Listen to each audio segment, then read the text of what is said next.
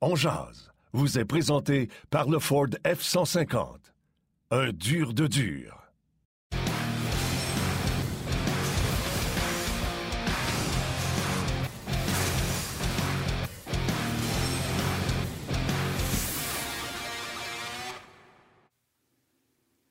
Mercredi le 9 mars 2022, bienvenue à cette toute nouvelle édition de On Jazz. J'espère que ça va bien, que vous êtes en forme. On a une belle heure à passer ensemble avec nos panélistes invités aujourd'hui, Marc Denis et François Gagnon, en marge de l'affrontement canadien-Canucks. Martin Lemay va se joindre à nous euh, un moment donné.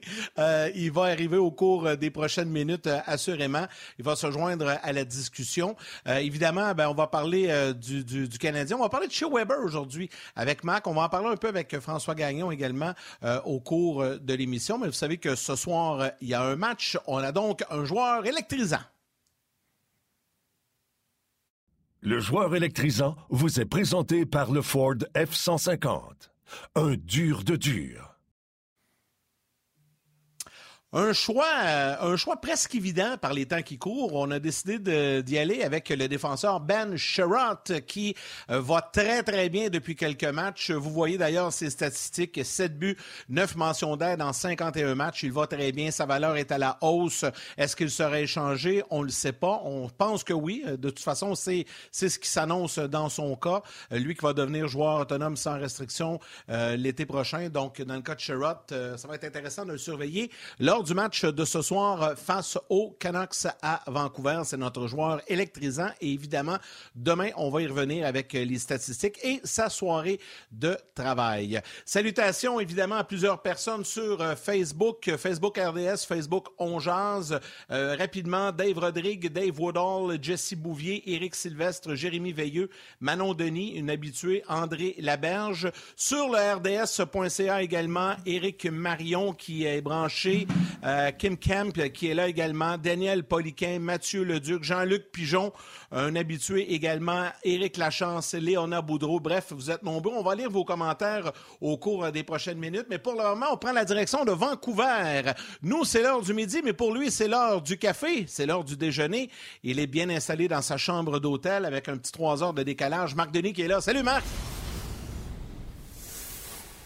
Salut Yann. Euh, ouais, on est peut-être ah, le deuxième, peut-être l'heure du deuxième café. Il ne faut pas, faut pas exagérer, l'heure du deuxième bon. café, pas juste le premier.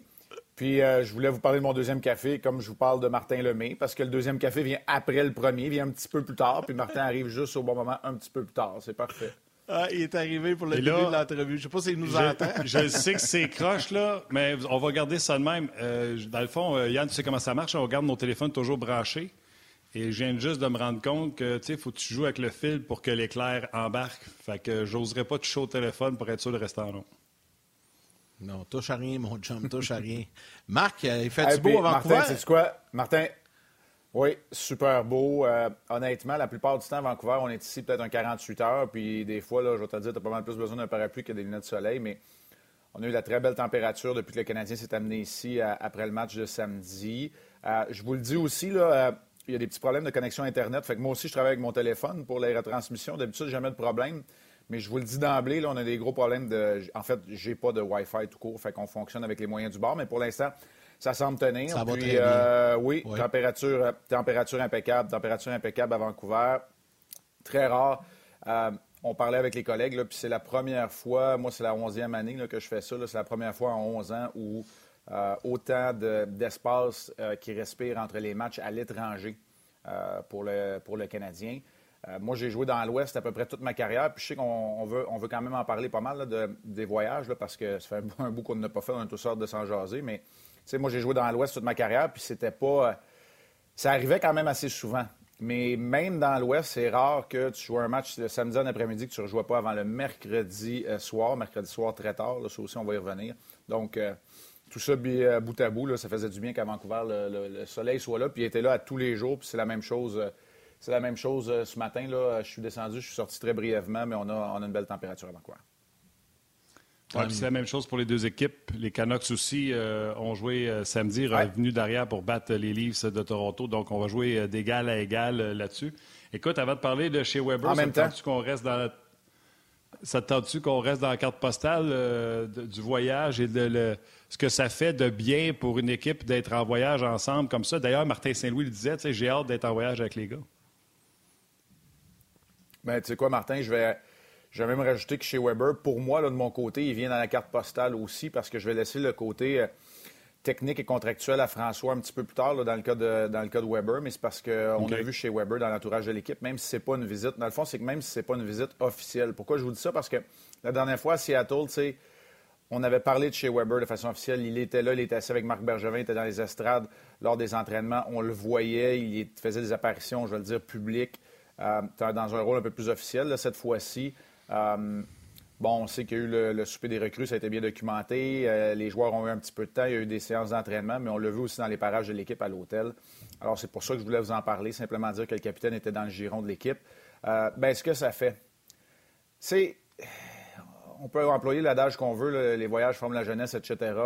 C'est sûr que ça, ça a un effet de soudure des liens d'équipe parce que là, tu te retrouves. Puis, tu sais, le mot distraction, moi, c'est comme le mot sacrifice sais, le mot sacrifice, moi, je ne l'ai jamais employé pour ma carrière dans la Ligue nationale de hockey parce que c'est un privilège. Puis le mot distraction, c'est un peu la même affaire. C'est à toi à gérer ce qui est important ou pas. Fait que moi, j'ai toujours vu ça comme des priorités plus que des distractions. Mais ça demeure quand même que, euh, tu sais, n'as pas besoin de courir après l'entraînement pour euh, aller à domicile pour euh, faire sortir le chien ou parce que la petite a une infection aux oreilles ou tu as un rendez-vous chez le médecin. Puis, tu sais, à l'étranger, c'est tes coéquipiers que la pratique elle soit à 10 h le matin ou à 2 h l'après-midi, ça change absolument rien.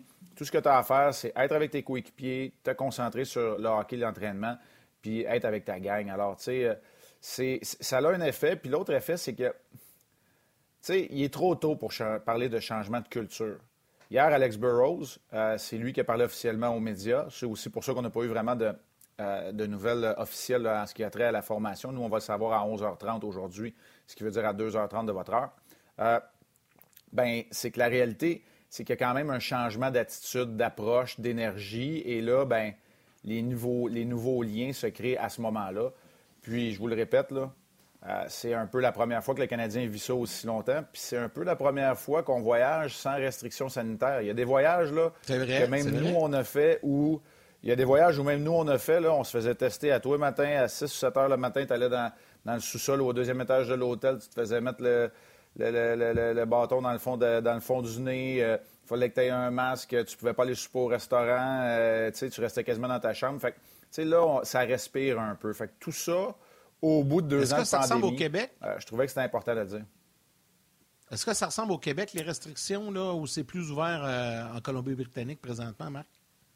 Vous êtes là depuis quelques jours. Oui.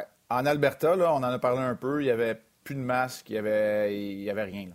Il n'y avait, pas, euh, il avait pas de passeport sanitaire, il n'y avait pas de masque. Euh, et c'était le premier match, entre autres, à Calgary, où il y avait euh, Salcombe. Ce soir, à Vancouver, il va y avoir Salcombe. Ici, ouais, ici, cependant, dans les endroits publics, et c'est le port du masque et c'est la présentation du passeport vaccinal pour entrer dans tous les restaurants. de ce que j'ai compris, là, puis là, je ne suis pas l'expert là-dedans non plus de santé publique de la Colombie-Britannique, il n'y a jamais vraiment eu de réglementation à dire c'est 50% de l'espace occupable, mettons dans les restos, les endroits publics. Mais de ce que j'ai vu, il y a des endroits qui ont choisi de distancer un peu, euh, exemple, les, tabourets au bar ou encore de mettre euh, des plexiglas. Euh, mais ça ressemble beaucoup au Québec en Colombie-Britannique. En Alberta, là, c'était.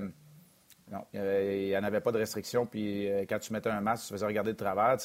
Même des fois, nous autres, on reçoit les commentaires des gens, vous c'est hypocrite, pourquoi un masque là puis pas de masque là? Ben, c'est parce que nous, on se promène. Puis la réalité, c'est que même si en Alberta, tu n'as pas le droit d'avoir un masque, si je fais une entrevue, par exemple, avec un joueur de la Ligue nationale de hockey, donc un joueur du Canadien, ben je dois porter un masque parce que je suis dans sa bulle. Fait que, il y a des règlements là, à gauche et à droite que nous, on doit suivre, mais euh, dans la vie de tous les jours, sinon, en Colombie-Britannique, ça ressemble énormément pour pas dire que c'est bien, pareil au Québec.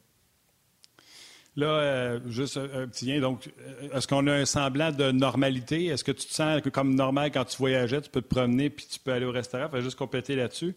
Puis je sais que c'était pas d'un sujet, mais Luc Gina vient de tweeter que Carey Price vient de passer 45 minutes à Brossard. Je suis certain que tu as vu les deux dernières séances, à quel point c'était plus juste des petits déplacements légers, beaucoup plus agressif dans son demi-cercle. On a-tu des images en plus?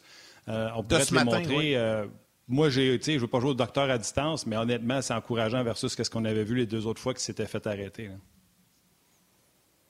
Oui, dans le fond, je, vais finir ça euh, bien rapidement. Oui, je pourrais dire que c'est pas mal un des premiers voyages où on se sent un, peu plus libre, euh, absolument. Puis, il faut vraiment rajouter l'histoire que, ouais, que là, il n'y a, pas de douane, il n'y a pas nécessairement de test euh, s'il n'y a pas de symptômes. Alors, tu mets ça bout à bout. Fait la réponse, pour mettre un terme à la carte postale puis à l'esprit de corps, c'est pour, pour toutes ces raisons-là. Au-delà de tout ce qui a été dit depuis une couple de jours avec le, parti des recrues, le souper des recrues, tout ça, euh, fine, mais ouais. Fait que ça, il y a un sentiment de retour à la normale. Puis, écoute, je veux certainement pas jouer au producteur, réalisateur. Là. Yannick, mais tu le mentionnais, il y a des images. On peut en parler de Carey Price euh, ce matin. Là. Sival avait roulé les images, mais c'est sûr que pour moi, de voir finalement, de voir finalement, Martin, une progression, je pense que c'est le mot que tu as employé, puis c'est le mot qui est juste.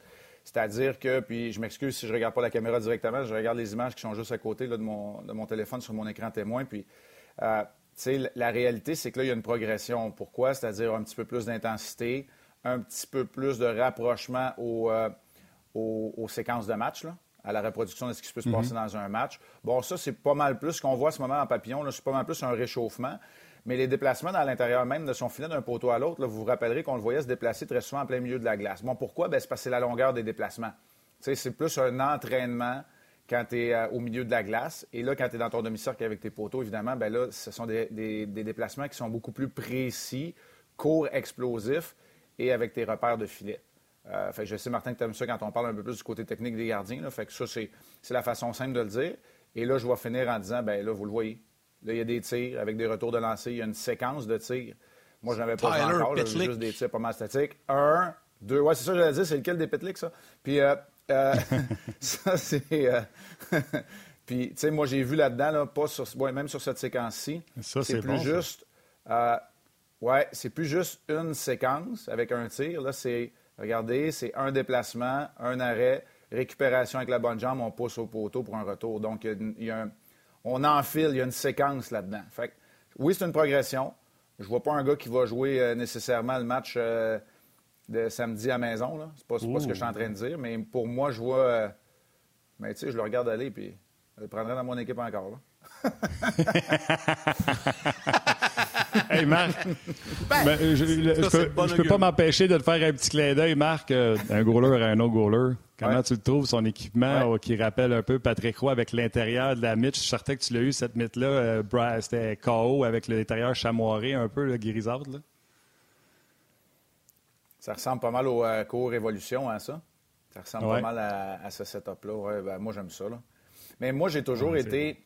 Je comprends, là, je comprends l'affaire du blanc, puis Marc-André Fleury, le jaune qui tape à l'œil, puis ses pads or à, Vegas, le Yann, c'était magnifique. Mais j'ai toujours été. Euh, j'ai toujours été un amateur des, des, couleurs, euh, des couleurs foncées sur, euh, sur mon ah, équipement. je sais que c'est contre-productif ou contre. Ouais, c'est ça. Moi, j'aime ça. Fait que j'aime ça. J'aime ça, puis oui, ça ah, rappelle. c'est vrai que tu étais foncé. Moi aussi, j'aime ça, le bleu. Oui, mais les gens qui nous écoutent, peut-être il y en a une couple qui, sont, qui sont plus forts que moi là-dessus, équipement, mais moi, je, trouve que ça ressemblait au co Révolution euh, qui était fait par Lefebvre pour Patrick, mais les co Révolution que, que as porté. Puis Martin Biron, juste pour l'histoire du blanc, là, Martin Biron m'a confié, euh, confié qui empêche son garçon, son garçon veut du foncé, et il empêche son garçon de s'acheter du foncé d'un net et le force à s'acheter du blanc avec un peu de couleur, pour te dire à quel point lui prend ça au sérieux. ah ouais, mais c'est pas, pas, une question, c'est pas une question de prendre ça au sérieux, c'est une question, je sais pas. Euh, pour moi, là, il y avait tout le temps une partie de look aussi. On va être honnête, on va honnête là, fait que, ben oui, c'est ça. Ben voilà. Non, mais c'est beau, j'aime ça, moi aussi, foncé. Euh, Marc, puisqu'on est dans les gardiens, euh, c'était dans tes sujets, tu voulais revenir un peu sur Samuel Montembeau, qui a, su rebondir lors du match à Edmonton suite à sa performance à Winnipeg qui était plus euh, ordinaire, mais ça, ça démontre du caractère dans son cas. Oui, puis, tu sais, Yannick, ça fait tellement de temps que les matchs ont été joués, là, c'est, on va laisser faire l'analyse euh, bien fine, mais c'est juste pour vous dire que, pour moi, là, c'est quelque chose qui s'inscrit au même endroit que ce qu'on parle. Moi, j'ai découvert en Samuel Montembeau que je connaissais peu, un gars combatif. Puis pour moi, c'est un autre exemple. Euh, je l'ai trouvé très solide dans le match contre Edmonton, très bon. J'avais vu la petite conversation. On a certainement montré des images où Martin Saint-Louis, euh, vers la fin de l'entraînement à Calgary, alors qu'Andrew Hammond avait le départ, allait s'adresser à Sam Montembeau. Je présume que la conversation, c'était Garde, retrouve tes, repères, on compte sur toi. Euh, moi, je voyais très bien un partage du travail aussi à faire parce que les deux gardiens étaient bons. Puis je savais que Samuel allait avoir une opportunité de se reprendre. Peut-être qu'elle est arrivé encore plus vite parce qu'Amon a été blessé, mais moi, je l'ai trouvé impeccable. sais, parfait, c'est dur à dire. Là. des gardiens parfaits, puis il n'y en a pas beaucoup. Là. Il y a Chesterkin cette, saison qui n'est pas loin de l'être. Le reste, euh, les Canadiens vont en affronter un qui est très bon aussi aujourd'hui. Mais en tout cas, pour revenir à mon tambour, je ne veux pas. Euh, je veux pas repartir le match puis le faire euh, étape par étape. Vous en avez certainement parlé dans les derniers jours. C'est juste pour dire que pour moi, il a rebondi. Puis ça, mettre un genou à terre, il n'y a rien là. Mais de le laisser à terre, ça, c'est impensable. Il faut que tu te relèves. Puis je trouve qu'il a bien Exact. Oui, puis on le dit souvent, Marc, puis c'est toi qui le dis souvent. C'est le moment où il a fait ses arrêts. Cet arrêt-là pour empêcher l'égalité des Oilers 2-2 sur Dry Saddle. Il revient pour la deuxième période, il est gonflé à bloc. j'apprécie beaucoup, moi, que tu euh, mentionnes le travail de, Samuel Montembeau. Puis, puis Martin, tu sais, que. Parce que j'ai entendu ses commentaires, puis tu sais, qu'il l'ait fait l'arrêt ou pas, là, tu sais, que ce soit officiellement comptabilisé, que le but aurait été bon. Garde, sais-tu quoi? Ça aurait été complètement différent. Il aurait fallu aller à la reprise, puis là, il l'a pas fait, l'arrêt, puis tout ça. Tu sais, garde. Il l'a fait. Il n'y a, pas de, a pas de controverse, parce qu'il y en a eu quelques-unes dans ce match-là, on va s'entendre. Puis, tu sais, ça, ça, a bâti la confiance de tout le monde. Je suis d'accord avec toi. Tu sais, c'est une grosse chance de marquer. Mon gardien fait l'arrêt, tu rentres au vestiaire, puis tu n'en parles plus, c'est fait, c'est réglé. C'est quelque chose de, plus qu'intéressant, on se le dit. Absolument. Euh, je vais enchaîner d'abord, Yann, avec. Euh, moi, j'adore ça, parler de lui, surtout après ces deux games en Alberta, à Calgary et Edmonton. Puis Martin Saint-Louis s'est amusé un peu avec les médias, hein, qui disaient il y en a qui disaient que Suzuki n'était pas bon sur la route. Moi, je l'ai trouvé bon. Honnêtement, as-tu trouvé qu'il avait pris un autre coche, euh, Marc? Ben écoute, Martin, euh, pour nous autres, il est un peu trop tôt pour avoir finalisé le plan pour, euh, pour le match de ce soir, mais c'est certainement un des sujets qu'on va toucher, je ne sais pas dans quel angle puis à quel moment. En fait, je sais, dans quel angle, mais pas à quel moment dans l'avant-match de ce soir, mais c'est sûr que je vais parler du travail à l'étranger de Nick Suzuki, puis oui, je l'ai trouvé exceptionnel. Pour moi, là, les deux derniers matchs, c'est du grand hockey. pour les deux derniers matchs, puis moi, je suis convaincu que le potentiel complet, n'est pas encore atteint, le plafond. Puis, fait que, tu sais, oui, c'est un centre numéro un. Est-ce que c'est un centre numéro un McDavid, Crosby, élite?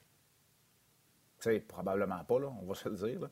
Euh, pour toutes les raisons qu'on connaît. Mais est-ce que ça peut être un joueur de centre numéro un d'impact?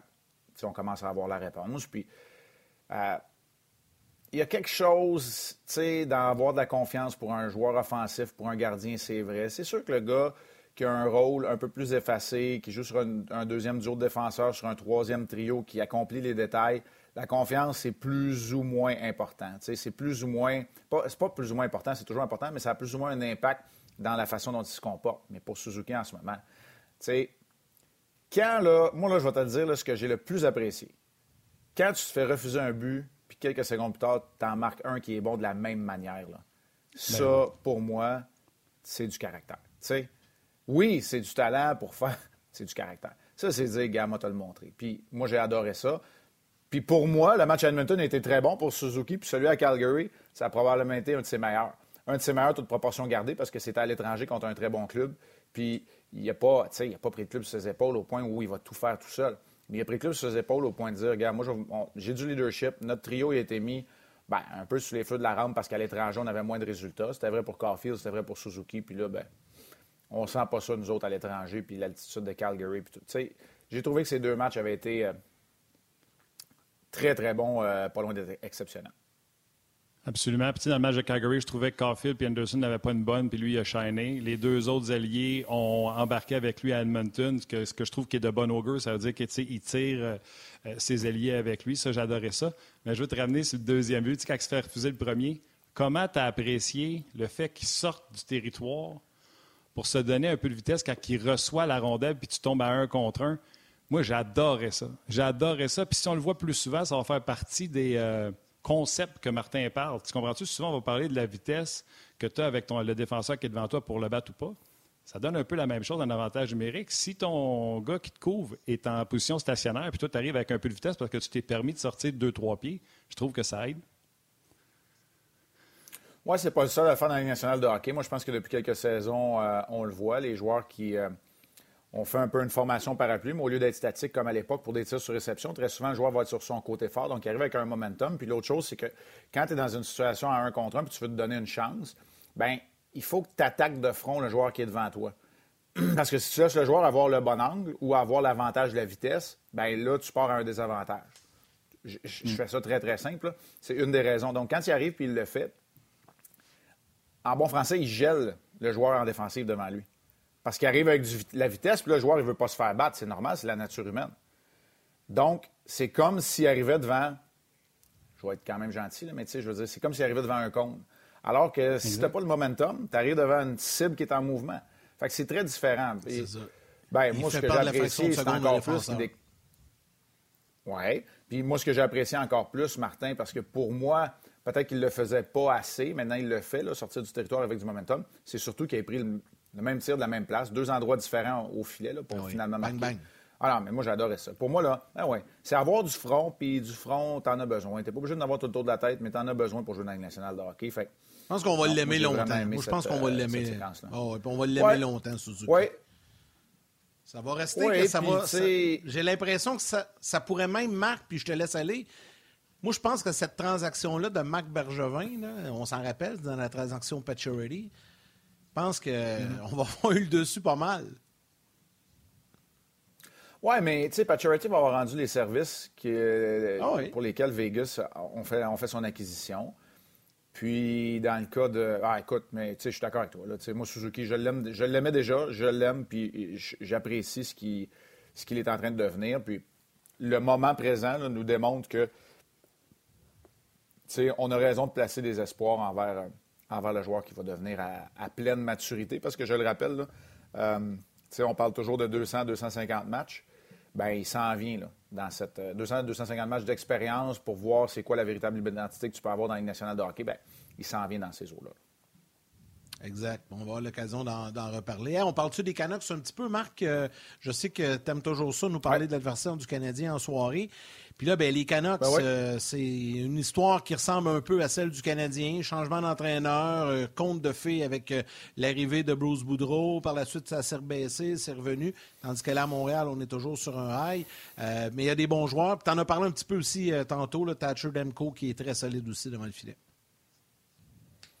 Oui, ben, je vous en parler. Je sais que Martin trip aussi sur, euh, sur Thatcher Demko. Moi, je l'aime beaucoup. Euh, on ne peut plus le qualifier de jeune gardien. Il vient d'avoir 26 ans, mais ça demeure un gardien d'impact. Il a un bon gabarit. Puis, euh, je trouve qu'on a monté ça de façon échelon par échelon, puis il joue très bien. JT Miller, on pourrait en parler. C'est de loin le meilleur, le meilleur pointeur du côté des, des Canucks, mais moi, je pense que ça passe par Quinn Hughes. Quinn Hughes est le défenseur avec le, la plus grande, euh, le plus grand temps de possession en zone offensive de tous les défenseurs de la Ligue nationale. C'est celui qui complète le plus de passes dans l'enclave. Dans le territoire offensif, là, Hughes, il est exceptionnel. Maintenant, en relance, il y a place à l'amélioration. Puis si on parle du travail défensif, ben là, c'est sûr que c'est pas nécessairement là où il, il, brille, mais pour moi, Quinn Hughes et Thatcher Demko, c'est leur équipe. Puis là, après ça, on pourrait ajouter une multitude de joueurs à l'attaque qui font que cette équipe-là euh, et dans une course, une course à finir euh, aux séries. On pourra en parler euh, sur le web après la pause, mais c'est une équipe qui va se battre jusqu'à la fin. J'ai hâte de voir comment on va, les décisions qu'on va prendre à l'approche de la date limite des transactions. Oui, pour moi, euh, le cœur de cette équipe-là, bien sûr, c'est Thatcher Demko qui sauve les meubles souvent et G.T. Miller à l'avant, qui est vraiment, il y a du leadership, ça y sort par les oreilles, puis tu as envie de suivre ce gars-là tellement qu'il se donne sur une sur une patinoire, mais c'est certain qu'on va revenir avec euh, Thatcher Demko dans, pour avoir suivi euh, les Canucks cette saison parce que j'ai des paris pris à gauche et à droite avec des gens qui ne pensaient pas qu'ils rentreraient en série. Avec la défaite des Stars, ils sont encore de plus en plus proches. Moi, je parie toujours sur l'équipe qui a un gardien but et Thatcher Demko a commencé la saison comme un balle de pistolet. Ça a ralenti avec les, euh, les Canucks. Un moment donné, là, il n'était plus capable de tout faire seul. On a congédié euh, Travis Green. Et depuis ce temps-là, ses statistiques sont hallucinantes. C'est comparable, pas de farce, là, depuis que Bruce Boudreau est là, c'est comparable avec euh, Igor Shesterkin, juste pour que les gens les mettent en perspective. Il joue gros. Je m'excuse, as-tu trouvé un terme français pour square à la rondelle? il est étanche devant la rondelle. la rondelle, il passe rarement à travers le corps. Oui, écoute, tu sais c'est quand même pas rien quand tu as un gardien de but d'avenir comme euh, Mikey DiPietro dans ton organisation puis qu'il il le supplante, que tu as un gars euh, comme Mark Strom qui, a connu des saisons, je sais que tu l'aimes pas Martin, mais qui a connu des saisons exceptionnelles puis que tu le laisses aller. Euh, tu signes un gars comme Braden Oldby, finalement, tu n'en as pas besoin parce que Demko il est capable de remplir ces jambières-là. Fait c'est assez impressionnant. Écoute, le gardien malhabile peut-être, ou en manque de coordination qu'il était quand il a commencé dans la Ligue nationale de hockey, pour moi, tu as fait référence au mot square. Tu sais, il est en contrôle. Il est en contrôle devant son filet, puis il donne confiance. Il vole des matchs. Il, honnêtement, il répare beaucoup. Parce qu'on a parlé là, tantôt de Quinn je vous l'ai dit, c'est défensivement, c'est pas, pas nécessairement parfait. Ekman Larson non plus. Shen, c'est pas un marchand de vitesse. Alors, tu sais, puis Tyler Myers fait quand même des erreurs aussi sur une glace. Là, je viens de vous parler du top 4 des Canucks. Fait tu tu mets ça bout à bout, puis Demko est une grande, grande raison. Puis je suis d'accord avec toi. Euh, JT Miller euh, connaît toute une saison lui aussi. Oui, c'est vrai qu'il a du caractère. Tu sais, les rumeurs qu'il envoie, les transactions, quand il reste encore une autre année de contrat à 5 millions. Mais je t'amenais là, justement. Oui, OK. Je ne savais pas qu'on allait là, Yann, parce que ça, on avait peut-être moins parlé. Fait, ben, des fois, j'ai de la misère à comprendre, mais on n'est pas dans le bain. Ben, tu sais, on n'est pas dans le bain, mais c'est sûr que.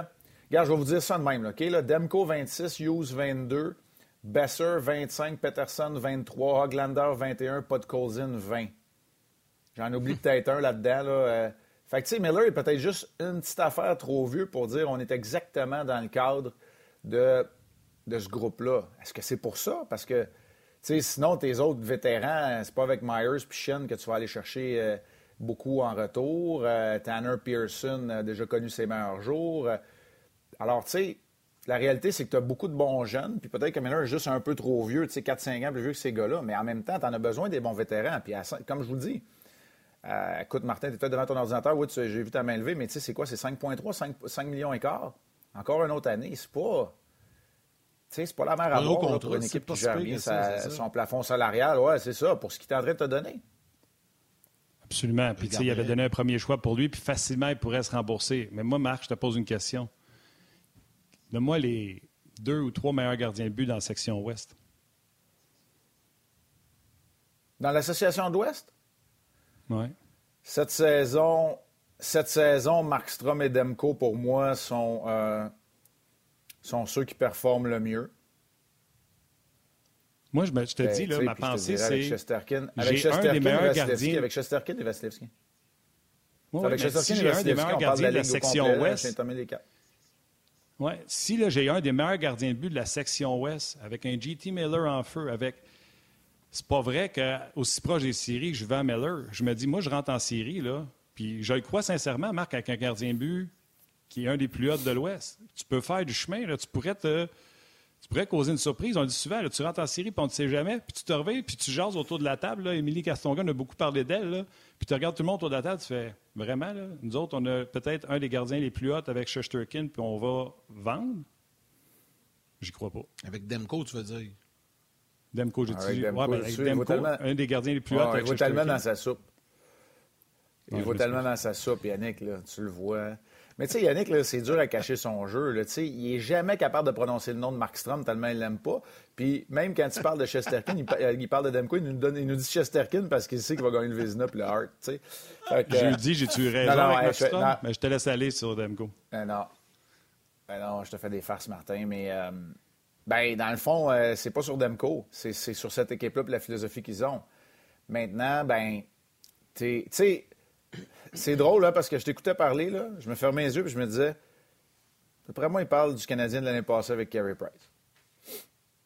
C'est une équipe qui se bat pour les séries, mais ils ont le meilleur gardien. Puis, tu sais, pourquoi qu'on ferait ça? Puis finalement, tu seras en finale de la Coupe. Un beau comparable. Tu sais, ça, je Ouais, mais, mais le comparable s'arrête là, là. Parce que, tu sais, je veux dire, c'est pas. Je viens de vous nommer les noms, c'est pas la même équipe. C'est un jeune défenseur avec cinq vieux autour de lui. Tu sais.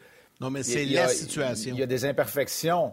Oui, exact. La situation où il se retrouve aujourd'hui. comparable. Puis regardez pas les points au classement. Oui, c'est ça. Regardez pas les points au classement. Regardez le, taux d'efficacité. Tu es à 0.4. Tu es à 0.40, là, 540, 580. À 580, tu es dans les séries. À 550, tu ne l'es pas. Bien, tu sais, tu es là de faire les séries. La ligne est vraiment mince. Puis avec Demko, je suis d'accord avec toi. Fait que je suis à la même place, mais je comprends que, tu sais, je viens de vous dire, là, Hughes, il y a 22. le deuxième plus jeune, c'est Ekman Larson, puis il y a 30 sais, à défense, à soir, là, ce soir. Tu sais, ça fait comme, oh, t'as peu. Puis Hugh Levy vient d'être mis au balotage. Fait que, tu sais, à défense, là, c'est encore imparfait. Oui, tout à fait, tout à fait. Euh, Marc, rapidement, t'attends-tu, est-ce qu'il y a des changements dans la formation du Canadien? Là? Évidemment, euh, Martin Selou n'a pas parlé à personne hier. Vous allez, ça va se faire plus tard après-midi. Là, je sais que la pause s'en vient. Là. Mais je te laisse aller, tu, feras, tu, ben, continueras après la pause. Ah, OK, ben écoute, euh, ça va être intéressant. La, réponse courte, là, c'est euh, je le sais pas. Mais on va, on va laisser les gens venir de la pause, puis on va, pouvoir finaliser là-dessus, expliquer comment la situation d'hier et d'aujourd'hui. Tu veux-tu? J'adore ça. je t'ai envoyé pas trop vite, mon Mac.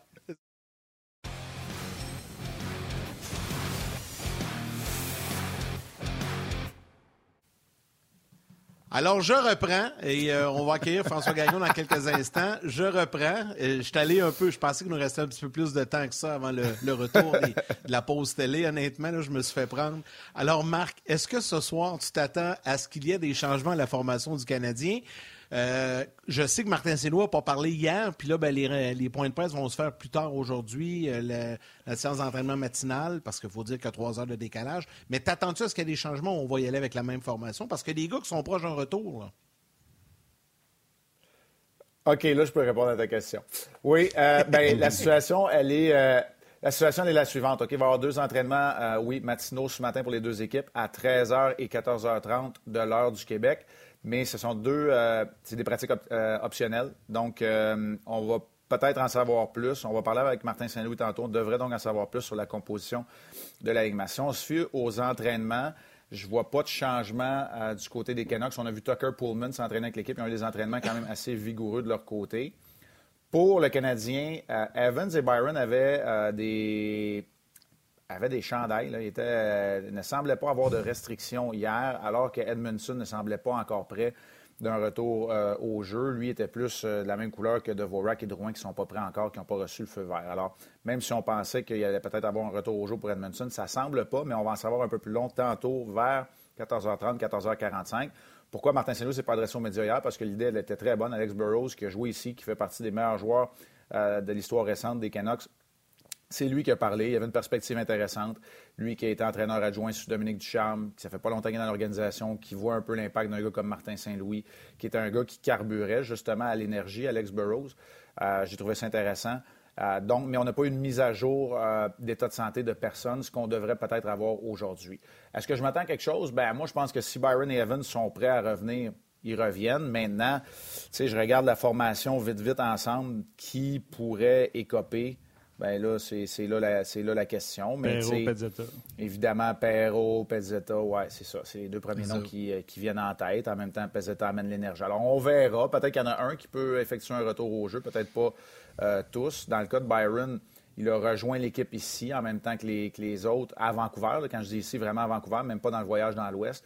Alors, peut-être qu'on pourrait attendre encore un un match supplémentaire alors que le Canadien va jouer deux matchs en 24 heures euh, samedi et à domicile et dimanche soir à Philadelphie. Alors l'horaire, après cette petite pause-là, va, euh, va s'accentuer. Alors c'est ce que je m'attends. Je sais que j'ai pas beaucoup de réponses pour vous autres. D'habitude, j'en ai plus à cette heure-là.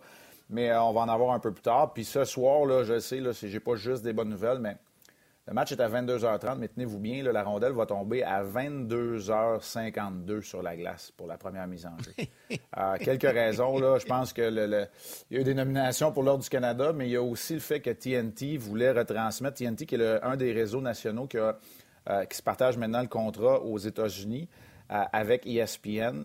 Ils sont là, puis là, je, je regarde en même temps sur mon téléphone, c'est qu'ils vont présenter les deux matchs. Ils vont présenter le match qui a lieu aussi à 20h à Edmonton.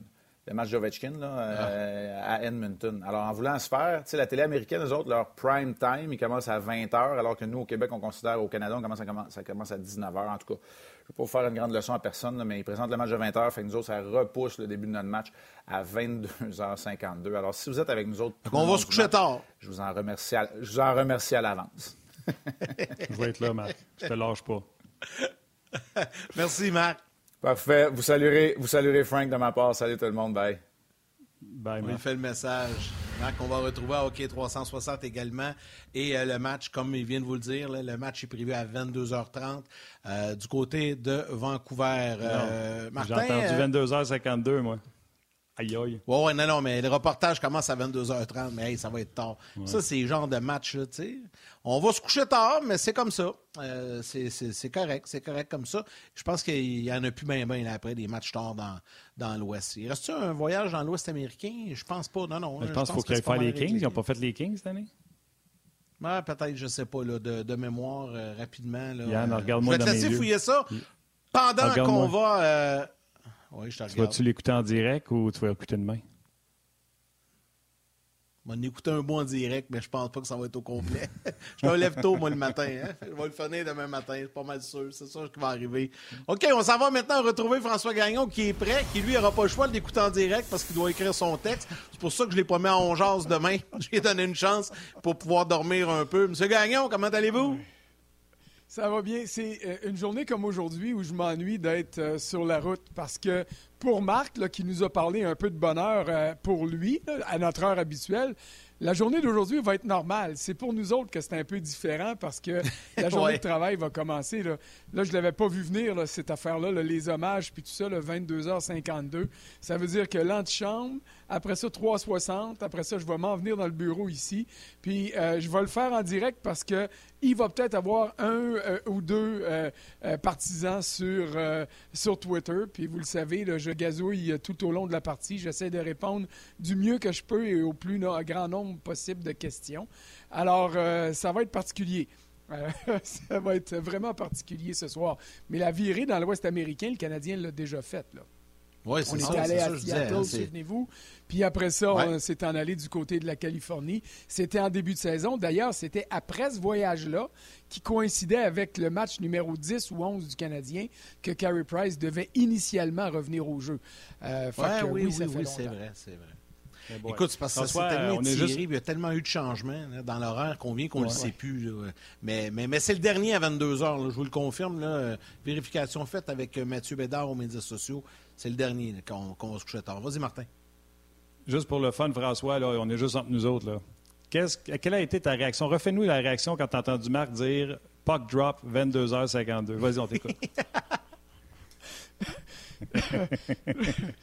j'ai dit aïe aïe. Euh, en fait, j'ai pas dit aïe aïe, mais disons que j'ai fait, j'ai dit Simonac dans ma tête avec peut-être quelques autres lettres, parce que, euh, mais honnêtement, ça va m'aider un petit peu, parce que euh, l'antichambre ce soir, on est en nombre de 8h30 à 9h30. Ouais, vous êtes Et après ça, c'est 3h60 de 9h30 à 10h30.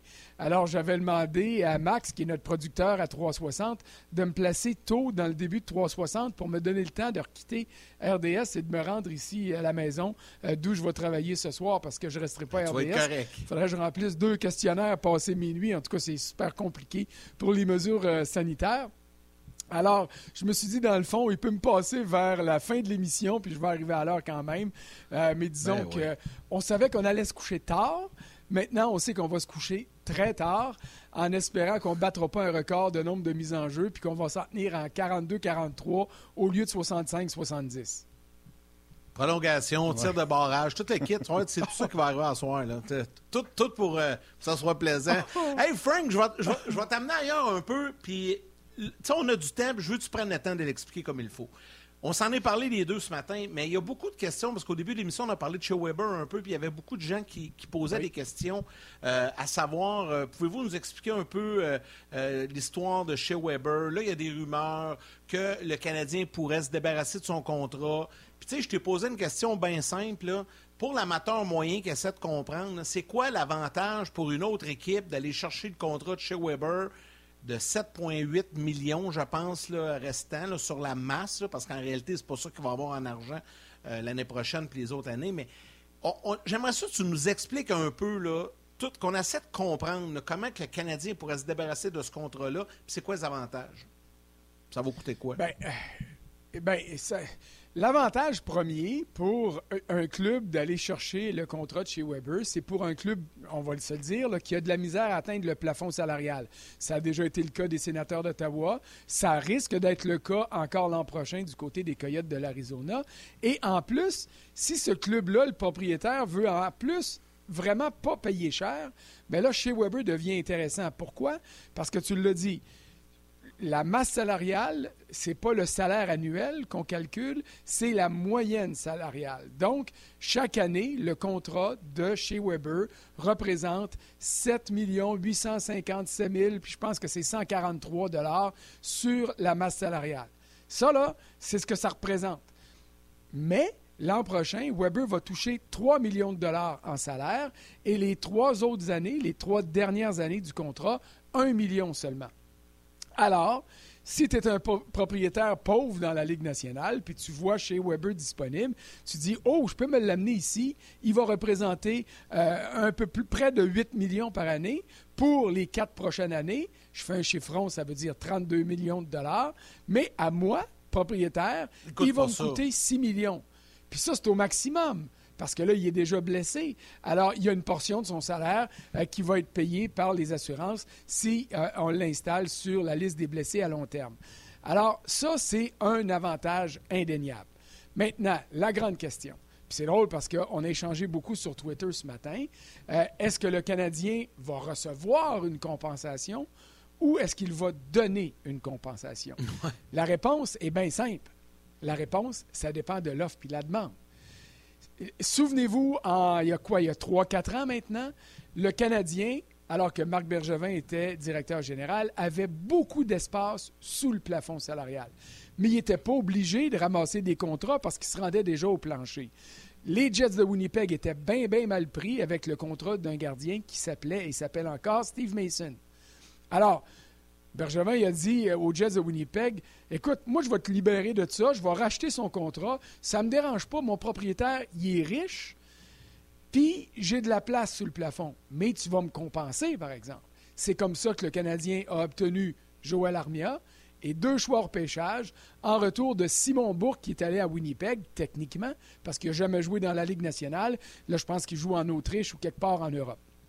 Alors, ça, c'est un bon exemple où un club qui a de l'espace sous le plafond euh, euh, peut regarder les autres équipes et dire Hey, donnez-moi des choix, donnez-moi des espoirs et je vais vous soulager d'un contrat. Les Jets n'avaient pas le choix de le faire. Comme l'an dernier, Tampa Bay n'avait pas le choix d'échanger euh, Tyler Johnson parce qu'on n'avait pas de place à l'installer sous le plafond. Alors, Winnipeg était en demande, donc plus généreux. Tampa était en demande, donc plus généreux. Johnson est parti pour Chicago avec un choix de deuxième ronde et le Lightning a euh, soulagé, je dis ça en guillemets, les Blackhawks du contrat de Brent Seabrook qui était à 6 millions 8 ou à peu près là, et ça sert d'allègement ça euh, euh, au Lightning pour aller de façon excédentaire au plafond. Et là, je vais me rendre du côté du plafond parce que là, c'est beaucoup plus compliqué. Chez Weber, actuellement, est sur la liste des blessés à long terme. Il va l'être pour le reste de sa carrière. À moins qu'il se retrouve dans une équipe comme les Coyotes, puis les Coyotes disent bon, ben, on pourrait le laisser sur la liste des blessés. Pourquoi? Parce que les blessés normaux, le salaire compte au niveau du plafond quotidien. Le salaire des blessés à long terme, oui, il compte. Il est toujours présent, là, et ça ne s'envole pas. Mais quand tu es blessé à long terme, tu permets à ton équipe, et c'est le cas de Weber cette année, euh, de prendre ton pourcentage, ta masse moyenne, le 7,8 millions, et de dépasser le plafond parce que ça donne un allègement. Puis là, je sais, il y a du monde qui vont dire Oui, mais Gagnon, dis pas de dépasser le plafond parce que techniquement, c'est pas vrai. Je comprends qu'il y a toutes sortes d'entourloupettes, puis on peut jouer sur les mots, mais dans les faits, c'est ça que ça donne.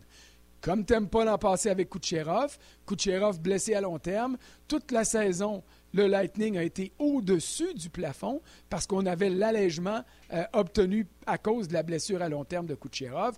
Kucherov revient en série, bol canadien en finale de la Coupe Stanley, puis il a son beau T-shirt, euh, je ne me souviens pas, là, 11 millions, 18 millions au-dessus du plafond. Alors, est-ce que Weber peut permettre ça à une équipe? Oui et non. Parce que tu ne veux pas être dans une position euh, d'avoir toujours à t'appuyer sur de l'allègement euh, pour dépasser le plafond. Ce n'est pas de la saine gestion. Maintenant, le Canadien peut-tu garder chez Weber? La réponse, c'est oui. C'est pas idéal, mais c'est oui. De un, il est déjà sur la liste des blessés à long terme. Il coûte pas cher parce que c'est sur l'assurance. Et si on a un problème de plafond, on peut toujours utiliser l'allègement associé à son contrat mais ce n'est pas le scénario idéal. C'est pour ça que je disais tantôt, ça dépend de l'offre et la demande.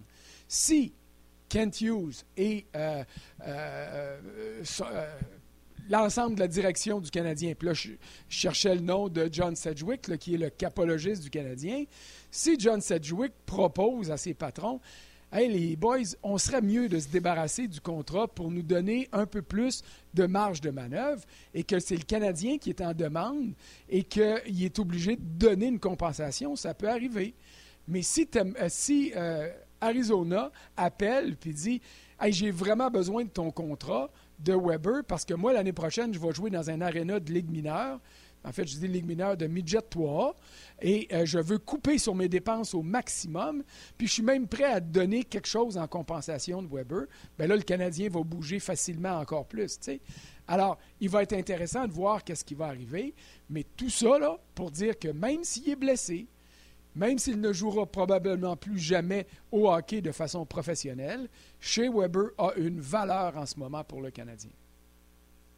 Absolument. J'ai trouvé ça drôle sur Twitter, puis j'ai pas répondu parce que, un, tu l'as vu, François, tu as répondu euh, longtemps, puis c'est long des fois expliquer à des gens. Mais les plus beaux exemples sont euh, Datsuk et Pronger. Datsuk restait deux ans, 7 millions à payer par l'équipe et 5,5 à payer pour un 7,5 sur le cap. Et malgré tout, Détroit a euh, fait une inversion de premier choix, quatre ans d'écart entre Arizona et eux. Donc, euh, Détroit a reculé de quatre ans, mais Détroit a reçu un deuxième choix. Donc, pour reculer de quatre ans, Détroit aurait pu demander un deuxième choix dans une transaction normale, puis Datsuk n'est même pas dans le deal. Fait c'est pour vous dire à quel point ça a été. Arizona le voulait, puis ça faisait l'affaire de, de, de Détroit. Et Chris Pronger, dans ben son cas, euh, lui, les dernières années, c'était moins de ses 500 000 de salaire, mais il y avait quand même un 4 et un 7 millions pour lui.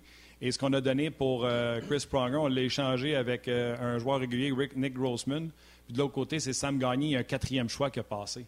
Fait que c'est pas les gros chars. Là. Je voyais des premiers choix, puis le monde qui s'est poumonné à dire s'il faut payer un premier pour se débarrasser. Écoutez, si ça coûte un premier, là, le Canadien, pas en fonction de gagner l'an prochain, peut-être, ils vont le garder sur leur LTIR. Il n'y en a pas de problème. Euh, c'est comme ça que ça va se régler. Oubliez ça, le Canadien ne donnera pas de premier choix pour se débarrasser du contrat de chez Weber. Ben, en tout cas, si ça arrive, je vais être vraiment, vraiment, vraiment surpris. Ah parce que dans la situation actuelle des choses, le Canadien n'est pas obligé de se débarrasser euh, de chez Weber et de son contrat, comme le Lightning était obligé de le faire avec Tyler Johnson. Il n'y avait pas de place. Alors, et, il n'y avait pas encore de blessure à long terme qui permettait de le garder, comme c'est arrivé la saison dernière avec était pris. Euh, exactement. Alors, c'est pour ça que je disais tantôt, c'est une question d'offre et de demande. C'est une question de savoir, est-ce que quelqu'un, quelque part, autour de la Ligue nationale, a besoin du contrat de chez Weber? Si la réponse est oui, cette équipe-là va être prête à donner une compensation aux Canadiens. Si c'est le Canadien qui est obligé de se débarrasser du contrat de Weber, là, les clubs qui sont susceptibles de dire oui, oui, je suis correct que je vais le prendre, bien là, le Canadien devra donner une compensation. Mais je serais très surpris que ça se rende un choix de première ronde. Oui, surtout, surtout que le deal de le deal de Weber, là, il est super friendly pour la personne parce qu'il va mettre 7,5 sur son cap, puis il paye euh, des peanuts pour les deux dernières années de son contrat. Fait que ça, pour le propriétaire, il est content. Surtout quand tu parles de l'Arizona, qui n'aura pas des grandes rentrées avec son aréna de aréna quartier à Laval. Euh, fait que lui, de payer euh, un salaire de 1, 2 ou 3 millions, je pense que c'est 1 million par année. Là. Lui, il va être bien content, puis ça va compter pour 7,5. T'imagines-tu le retour? C'est excellent pour lui. Exact. Puis, là, il y a un autre aspect à ça. C'est comme si c'était déjà pas assez compliqué. C'est qu'il y a l'aspect de la pénalité. Je pense pas, moi, que Shea Weber va décider de prendre sa retraite, comme d'autres joueurs ont ah, décidé de le faire avant de se rendre à la fin de son contrat. Mais il peut avoir, euh, il peut prendre cette décision-là.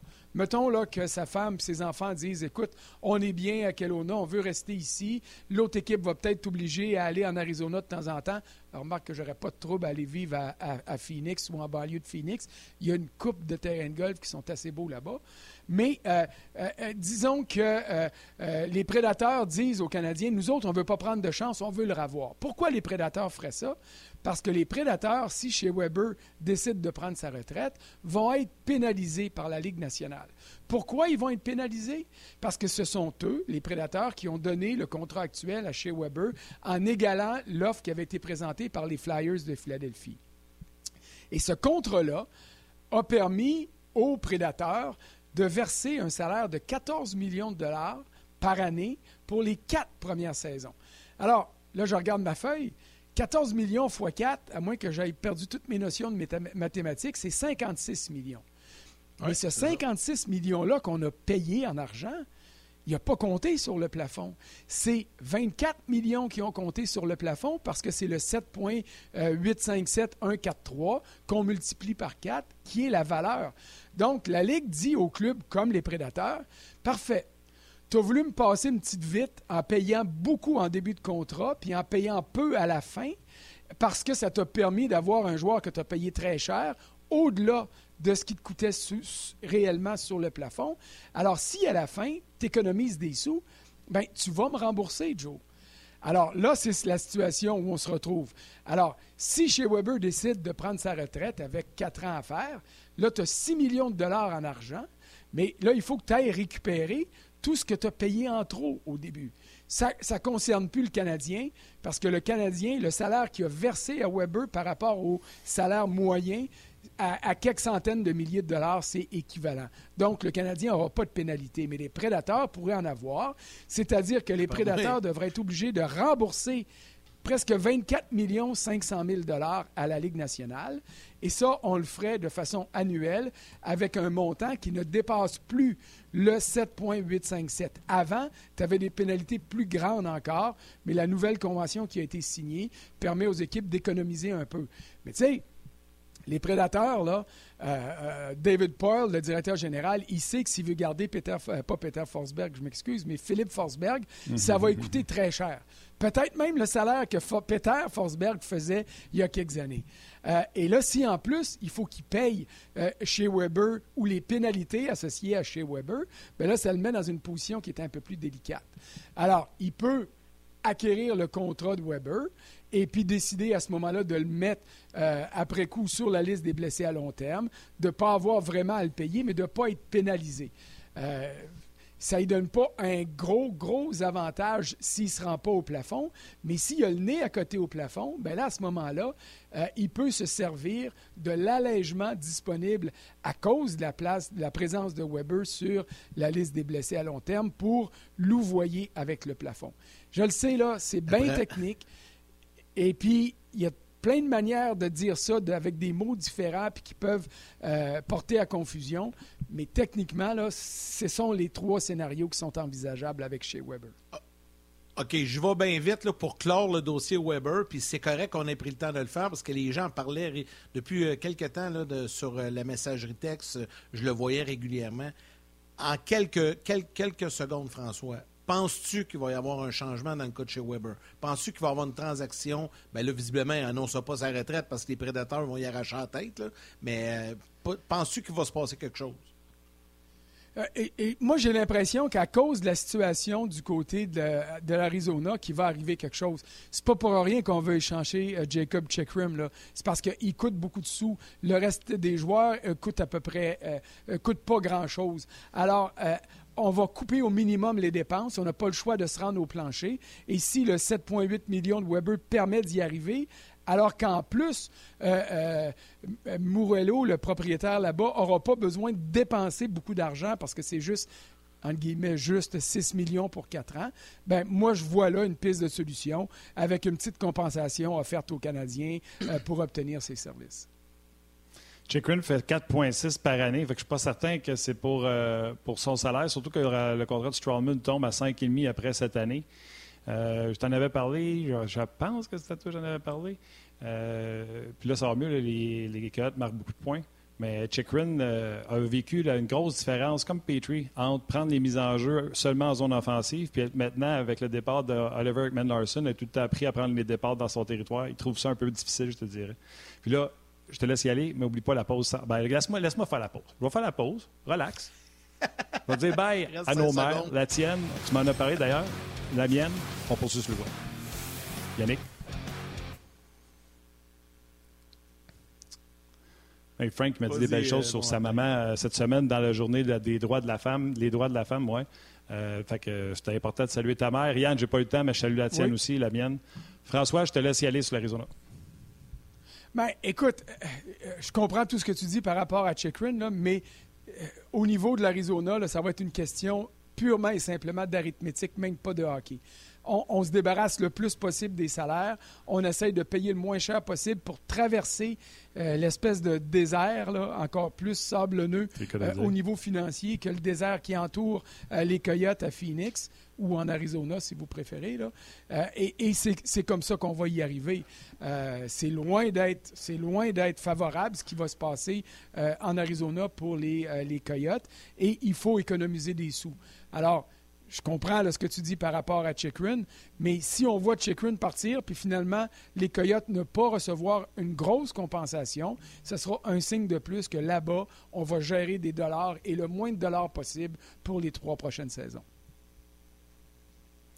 François, on nous reste un peu de temps, mais euh, je voulais en parler, puis ça fait une suite un peu avec ce qu'on parlait de, la situation de chez Weber. Là, on s'attend, on sait que Ben Sherrod va être échangé.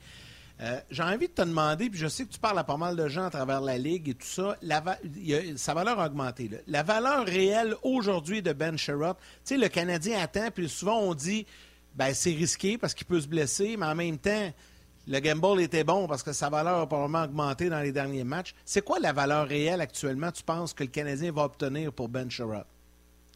La valeur de Ben Sherratt n'a pas augmenté parce que le Canadien a gagné 7 des 8 derniers matchs. Puis la valeur de Ben Sherratt n'a pas augmenté parce qu'il joue mieux.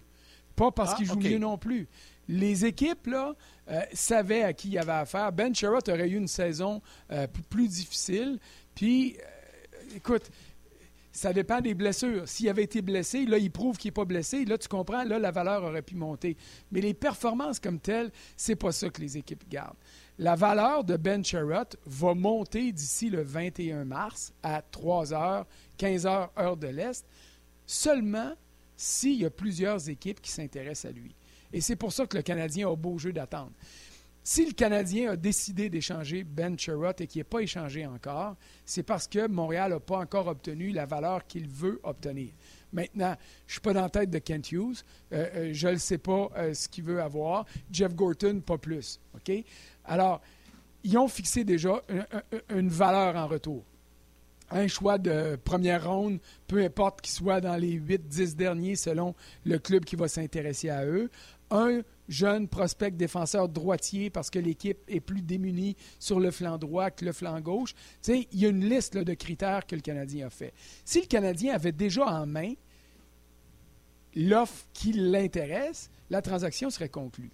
S'il ne l'a pas encore, ce que le Canadien souhaite, c'est que deux ou trois équipes se joignent à la danse, puis commencent à faire un peu de surenchère pour que finalement, le DG de Toronto réalise que c'est quoi, je suis vraiment pas bon défensivement. Mon club a beau marquer des buts, ce qu'ils font beaucoup, là. Ils en ont marqué 42 dans les 10 derniers matchs, mais ils en ont donné 45. En série, ça t'aide pas ça, à gagner. Alors, si euh, du côté euh, de Toronto, Carl Dubus, à un moment donné, se dit ben, finalement, je vais le donner, c'est au Canadien ce qu'il veut avoir, là, on va avoir la transaction que le Canadien tient à obtenir. On ne perdra pas Sherrod pour rien. Et je suis convaincu que le Canadien ne fera pas ce qu'il a fait l'an dernier avec Philippe Dano, c'est-à-dire le garder et puis compléter la saison au risque de le perdre pour rien une fois le marché des joueurs autonomes euh, arrivé. Parce que je ne suis pas sûr que le Canadien va vouloir donner à Ben Sherrod ce qui est susceptible d'obtenir l'été prochain. Je peux me tromper, ça m'est déjà arrivé, ça va m'arriver encore, mais c'est comme ça que je vois le dossier pour le moment. Moi, j'ai dit que. Puis, tu sais, Sherrod, ça ne veut pas dire qu'il va partir d'ici à maudit. Euh, il, aime beaucoup ce que Martin Saint-Louis fait. Il, l'autre fois, il a été très élogieux envers Nick Suzuki. Ça ne veut pas dire qu'il ne dit pas, hey, je vais avoir une chance d'aller, un, gagner une Coupe Stanley, voir combien je vaux sur le marché. Mais je ne règle, euh, raye pas le nom du Canadien sur ma liste. On s'en parlera cet été. Moi, je l'ai dit mille et une fois. Charrot, Savard et Edmondson pour élever mes jeunes défenseurs, c'est le genre de leadership que je veux autour de mes jeunes. Ils ne seront jamais fâchés de se faire dépasser sur le power play comme Petrie pourrait l'être en ce moment. Fait que je te pose la question. Combien ça va coûter un Charrot? Ah, il fait 3,5, autour de 3,5 cette année. 3,5, euh, Savard et Edmondson font 3,5. Exact. Ça va coûter, d'après moi, 1,75 à 2 millions de plus par année. Surtout que là, il est en train de prouver quelque chose que moi, je n'avais pas réalisé depuis qu'il était avec le Canadien. Euh, il est capable non seulement de jouer à droite, mais d'être efficace à droite. Souvenez-vous, au début de l'année, mm. on a vu euh, Romanov, en fait, peut-être pas juste cette année, mais l'an passé, on avait souvent muté Romanov de sa position naturelle qui est à gauche à droite, parce qu'il disait qu'il avait déjà joué là il était beaucoup plus girouette à droite qu'il l'était à gauche. Et là, cette année, il est en train de s'établir comme un vrai défenseur gaucher. Cherrott démontre qu'il est en mesure d'assumer un rôle de numéro un par défaut là, chez le Canadien euh, à droite. Et ça, c'est intéressant.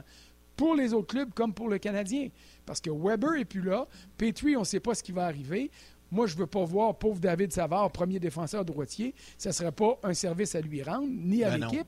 Mais Cherrod, par exemple, s'il est prêt à accepter une offre du Canadien l'été prochain et que l'offre du Canadien euh, flirte avec, je te dirais, les autres offres des différentes équipes, ben, il n'écartera pas d'emblée la candidature de Montréal si Mme Cherrott a aimé Montréal et si Cherrott aime son expérience actuelle avec, avec Martin Saint-Louis. Et la réponse à ça, au moins la deuxième portion de la question, la réponse est oui. Mais garde, on verra en temps et lieu. Il doit être échangé, il doit compléter sa saison et une fois le marché des joueurs autonomes arrivé, on verra s'il est encore disponible. Il n'est pas dit qu'il ne signera pas avec l'équipe qui- vers, qui il va être échangé. Euh, alors, il y aura une série de facteurs à respecter après ça. On aura l'occasion d'en rediscuter. Ça s'en vient, c'est le 21 mars. D'ailleurs, on sera en émission spéciale et je peux peut-être le mentionner immédiatement. On commence la journée des transactions le 21 à RDS dès 6 heures le matin. Martin et moi, on va se lever euh, dans la nuit pour euh, être en nombre de 6 à 8 et par la suite, toutes les autres émissions vont euh, s'enchaîner. Donc, on va être là très, très tôt. François, puis je sais que tu vas participer à cette journée-là également avec nous et avec plein d'autres plateaux. Un gros, gros merci, François. On puis On, va se reparle la semaine prochaine. On va être là très, très tôt, puis on va finir très, très tard parce qu'il y a un match du Canadien en plus. Ce Canadien joue. Moi, ça, ça me rend fou. Il ne devrait raison. pas avoir de match décrété Ouais. par la Ligue nationale la journée des transactions. C'est vrai. Moi, je vais vous faire vrai. sourire parce que, vous savez, il n'y a pas si longtemps, je faisais le show du matin à la radio, puis là, on ouvrait la télé, puis là, on voyait le monde d'RDS à 6 heures, puis on était là. Et qui font pitié, se lever à cette heure-là pour pas de trade, puis faire du temps, puis choses. Ben, Aujourd'hui, je suis récompensé. Je serai autres, là à c'est 6 ça. heures. ça va être nous autres qui vont payer pour cette année. Hey François, merci, bonne semaine. Salut, salut. Bon match ce soir. Ça Salut, bon match. Salut, yes, bon match Canadien Ouais. Canucks. Euh, Martin, on y va avec les trois étoiles du jour. Yeah! La troisième étoile de Third Star du Facebook On Jase, Sébastien Limoges. La deuxième étoile de Second Star du Facebook RDS, Michael Hébert Bureau. Et la première étoile, The First Star du RDS.ca, Benoît Gauthier. Gauthier. Alors, un gros merci à Marc Denis qui est avec nous en direct de Vancouver. Merci à François Gagnon également, Valérie à la réalisation mise en onde, Mathieu aux médias sociaux, toute l'équipe de production en régie et surtout vous tous les jaseux de nous suivre euh, via les différentes plateformes. Ce soir, Canadien Canucks c'est sur nos ondes, les émissions en périphérie, euh, tout ça se passe avant le match ce soir, euh, donc à ne pas manquer. Et demain, ben demain, Martin, je suis pas là, moi je suis en tournage pour Hors-jeu 2.0. Steph Leroux va être là pour me remplacer. Moi, je, te, Oh! je te retrouve avec grand bonheur vendredi. Steph demain, ça veut dire fait. Stéphane White. Steph demain, ça veut dire en score 2. Ça veut dire que Caulfield va en scorer 2 à soir. Euh, c'est toujours mieux. ça ce qui arrive. Euh, ouais. Écoute, Yann, un gros merci. Euh, merci à Val encore une fois. Merci surtout aux auditeurs. Câlin à vos mères, embrassez vos enfants. On se parle demain. Ciao, mon chum.